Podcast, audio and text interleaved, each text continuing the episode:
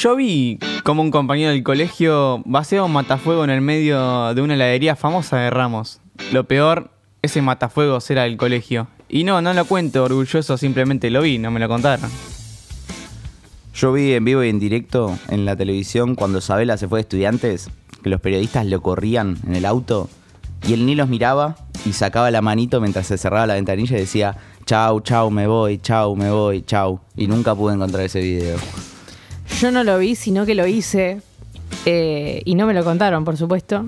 Entrando a, llegando a la cancha de Vélez, en realidad, en un partido del, como si te dijera 2011 por ahí, yo con 10 años y mi papá con un Blackberry, me dice, está Apo, saquemos una foto.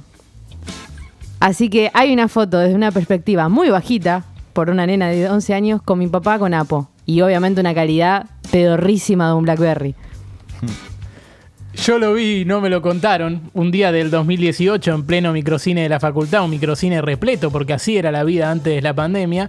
El profesor al que le vamos a cuidar la identidad estaba esperando que llegaran los últimos alumnos y habrá pensado, bueno, tengo tiempo para ir al baño. Tardó unos minutitos y salió con todo ya ubicado, pero con tanta mala suerte que le quedó como una cola de gato, con, pero hecha de papel higiénico, enganchada del jean.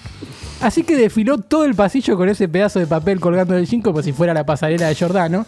Y empezó la clase, no se daba cuenta. Yo estaba desesperado. Mis compañeros no se daban cuenta. Diría que fue el único que lo vio. Hasta que hizo un movimiento brusco y el pedazo de papel higiénico se cayó. Yo hasta ese momento no escuché nada de la clase. Solamente estaba pensando en eso. Porque sí, acá solo le prestamos atención a las boludeces. Yo lo vi en primerísimo primer plano y no me lo contó absolutamente nadie. Estuve ahí, en una de las residencias Drosler, de las tantas que tiene acá Julián. Chapa, un amigo de los dos, vio unas esposas que estaban ahí en la mesa y sin pensarlo, no dos veces, sin pensarlo una sola vez, fue y se las puso. Diciendo, ah, Julio, ¿dónde está la llave? Bajó Julio y le dijo, no, tengo llave, amigo. Era real.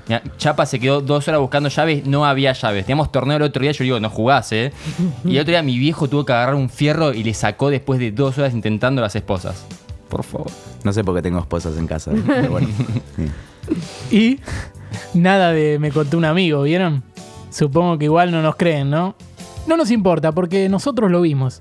Eso sí, ahora tengan cuidado, porque si nosotros lo vemos haciendo algo, lo vamos a contar.